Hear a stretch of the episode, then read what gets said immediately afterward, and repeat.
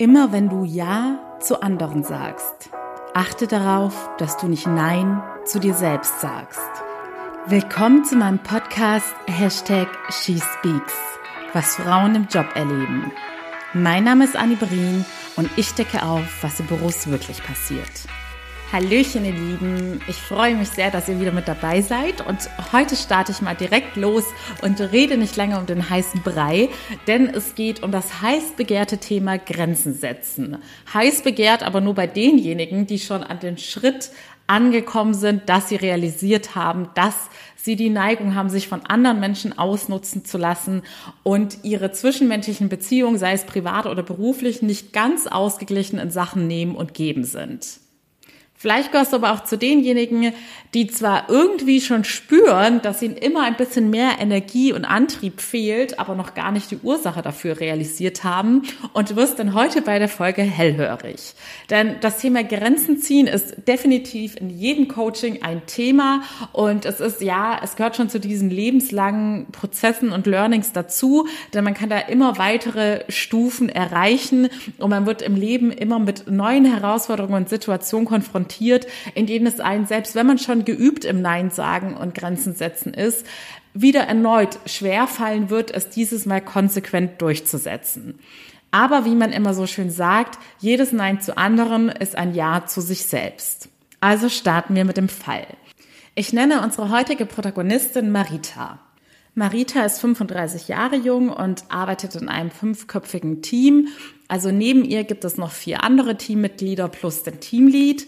Die Abteilung und Branche an sich sind jetzt für diesen Fall nicht relevant. Es ist quasi ein, wie ich immer sage, typischer Bürojob, damit ihr euch das jetzt so von den Aufgabenbereichen vorstellen könnt, weil es wird dann dementsprechend auch jetzt gleich um solche Sachen gehen wie Meetings, die anstehen oder dass man ein Team-Event gemeinsam feiert. Also ganz viele typische Bürojobaufgaben, die, glaube ich, jeder kennt, unabhängig von der Branche oder Abteilung. Marita ist mittlerweile zwei Jahre in diesem Team und sie erzählt auch, dass sie sowohl die älteste als auch die einzige weibliche Person in diesem Team ist. Und so kam es auch, dass sie am Anfang mehr oder weniger in diese Rolle Mädchen für alles auch freiwillig hineingeschlüpft ist. Sie meint, es gehört einfach zu ihrer persönlichen Art dazu, dass sie sehr hilfsbereit ist und auch proaktiv ihre Hilfe anbietet.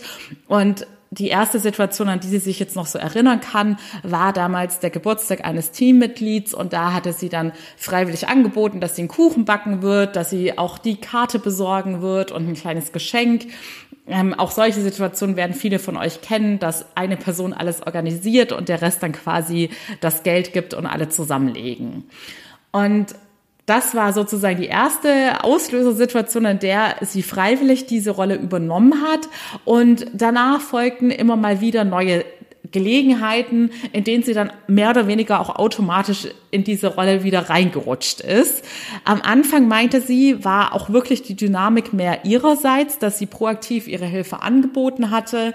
Das nächste Ereignis war damals ein Team-Event.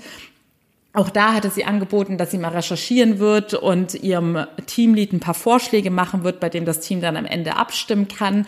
Und sie betonte auch, dass sie das damals auch gerne gemacht hat.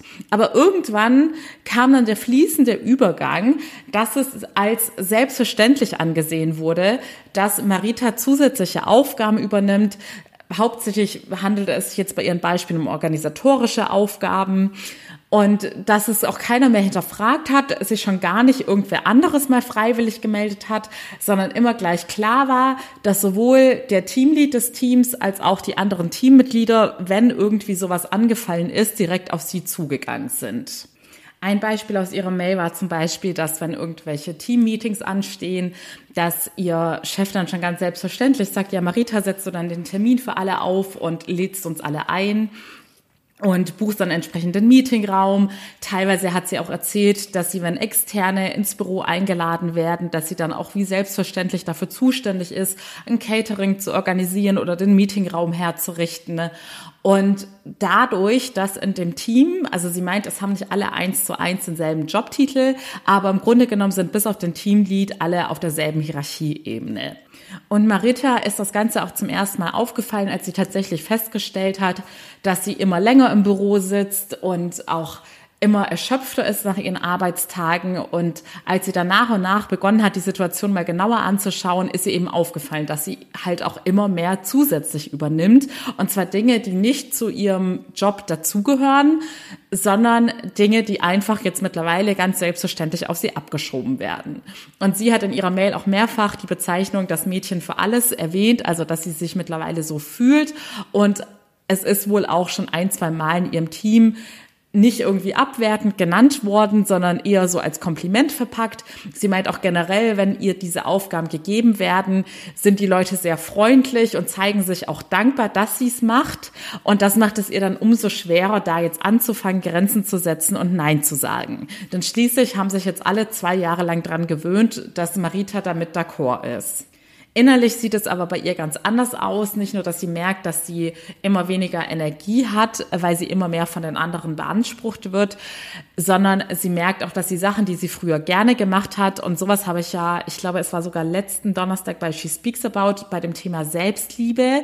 Das ist nämlich auch so typisch bei Menschen, die dazu neigen, People-Pleaser zu sein. Das sind ganz häufig, ich sage jetzt mal, gutherzige Menschen, die einst angefangen haben, Dinge wirklich aus dem Herzen heraus zu machen, weil sie gerne anderen Menschen helfen, aber man rutscht dann sehr schnell in eine Dynamik hinein, dass andere Menschen das ausnutzen und die People Pleaser, also People Pleaser nochmal kurz zur Erklärung, sind Menschen, die unbewusst so leben, um es immer anderen Menschen recht zu machen. Und dazu gehört eben auch, dass man sich nicht traut, anderen Menschen gegenüber mal ein Nein zu äußern und zu sagen, hier ist meine Grenze, das ist mein Bedürfnis und deshalb kommt es für mich nicht in Frage, dass ich noch das und das zusätzlich übernehme. Und deshalb ist es dann ein häufiges Muster, dass im Laufe der Zeit People Pleaser nur noch aus diesem Pflichtgefühl heraus Dinge für andere machen. Und grundsätzlich ist es ja so, dass wir sehr viel Energie daraus gewinnen können durch gute Taten, indem wir anderen etwas geben, ohne etwas zurückzuverlangen. Aber auch hier muss alles die Waage halten. Und wenn wir generell so ein Leben leben, in dem wir geben, geben, geben, geben, ohne irgendeinen Ausgleich zu bekommen oder keinen ausgemessenen Ausgleich zu bekommen, ja, dann wird am Ende des Tages die Rechnung nicht aufgehen und wir sind der Leidtragende, der dann mit wenig Energie zurückbleibt und dann vielleicht auch schon mit einem genervten oder gestressten Gefühl Dinge macht, die er früher von Herzen gerne gemacht hat. Und das ist dann natürlich eine weitere negative Konsequenz. Denn ich kenne es auch von mir selbst, wenn man jemand ist, der gerne Gutes tut und merkt, upsi, heute habe ich nicht mit der gutmütigen Energie was Gutes getan, sondern eher gestresst und genervt, weil ich mich irgendwie dazu verpflichtet fühle, dann ist man mit sich selbst in diesem Moment nicht im Reinen. Und nur wenn wir so agieren, dass wir mit unseren inneren Werten auch zu 100 Prozent im Reinen sind, können wir wahrhaftig glücklich sein. Bei allem, wo wir irgendwie im Widerstand zustehen, innerlich, wird es uns immer mehr Kräfte zehren und wir werden uns nicht richtig glücklich damit fühlen. Jetzt ist vielleicht bei der einen oder anderen Person die Frage aufgekommen, ja, ist das typisch Frau, dass man dazu neigt, nicht Nein sagen zu können? Und ich muss sagen, das ist jetzt einfach meine persönliche Meinung basierend auf meiner Lebenserfahrung als, ja, als Annie, die selber schon viele Erfahrungen gesammelt hat, aber auch aus der Sicht der Coachin, die mit vielen Menschen zusammengearbeitet hat, eben mit Frauen und daher weiß, dass es tatsächlich ein Thema ist, das vermehrt bei Frauen vorkommt. Ich sage ja immer, wir müssen davon wegkommen, zu 100 Prozent stereotypisch zu denken und Menschen direkt in Schubladen zu stecken und diese Schubladen für immer zu verschließen.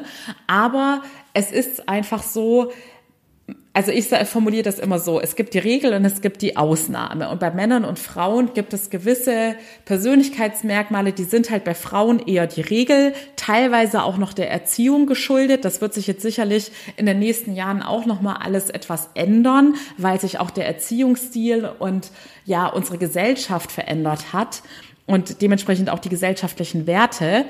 Aber es gibt einfach gewisse Eigenschaften, die man vermehrt bei Frauen feststellt und seltener bei Männern. Und in der Karriere ist es eben ganz häufig diese Schwierigkeit, Grenzen zu setzen und Nein zu sagen.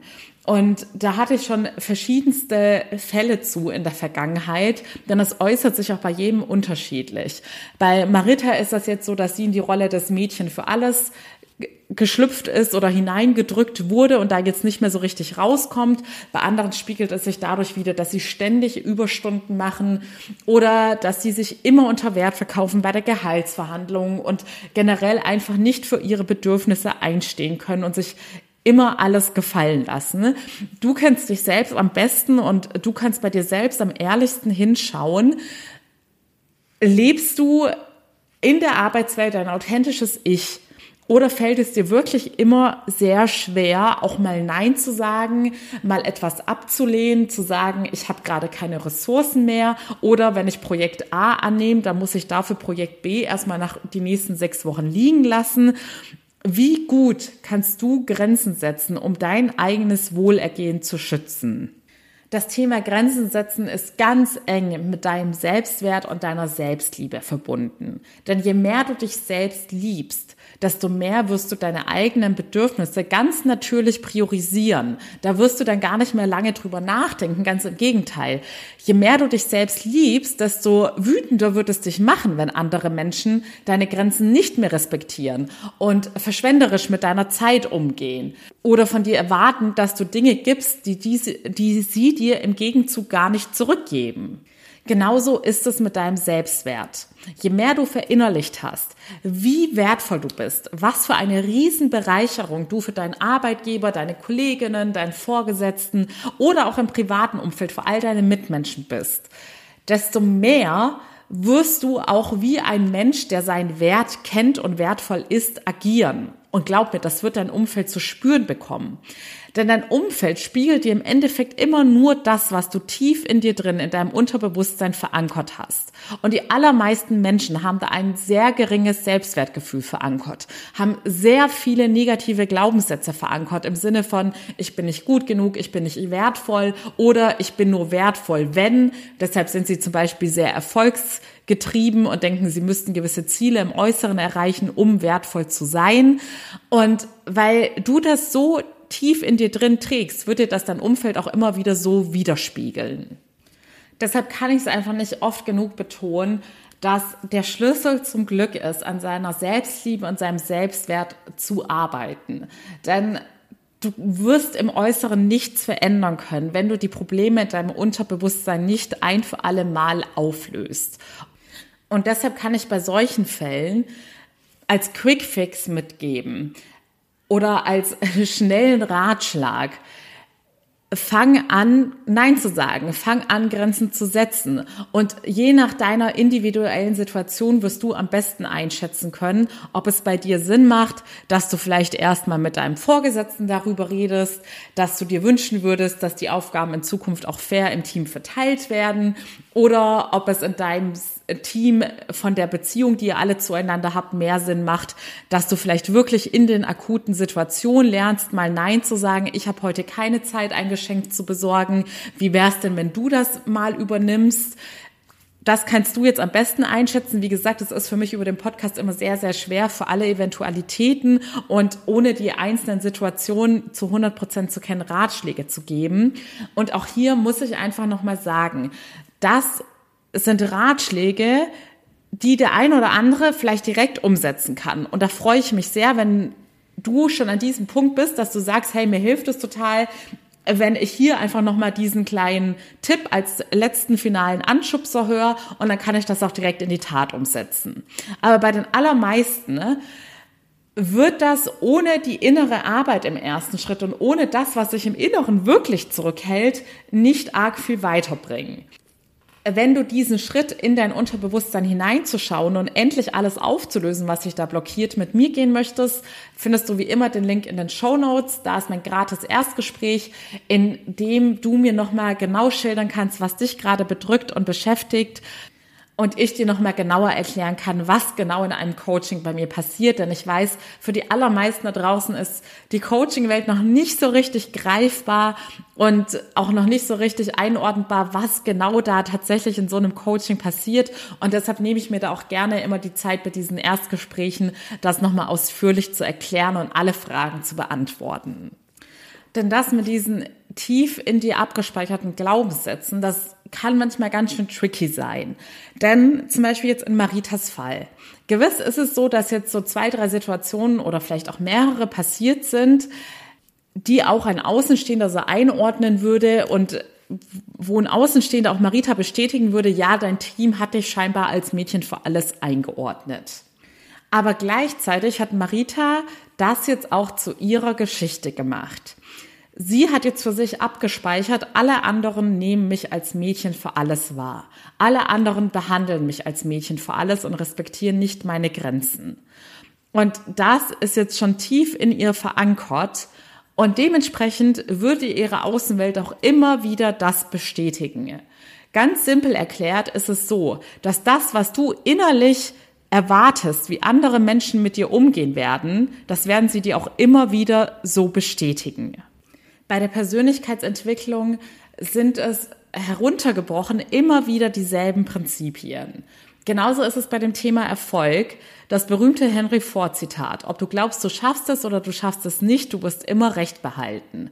Das, was du tief im Inneren schon erwartest, wird auch immer dein Ergebnis sein. Und so ist das eben auch im Umgang mit anderen Menschen, was du da für eine Erwartungshaltung hast. Und deine Erwartungshaltung hängt unmittelbar mit deinen persönlichen Glaubenssätzen zusammen. Und die sind natürlich durch deine Vergangenheit und deine vergangenen Erlebnisse entstanden.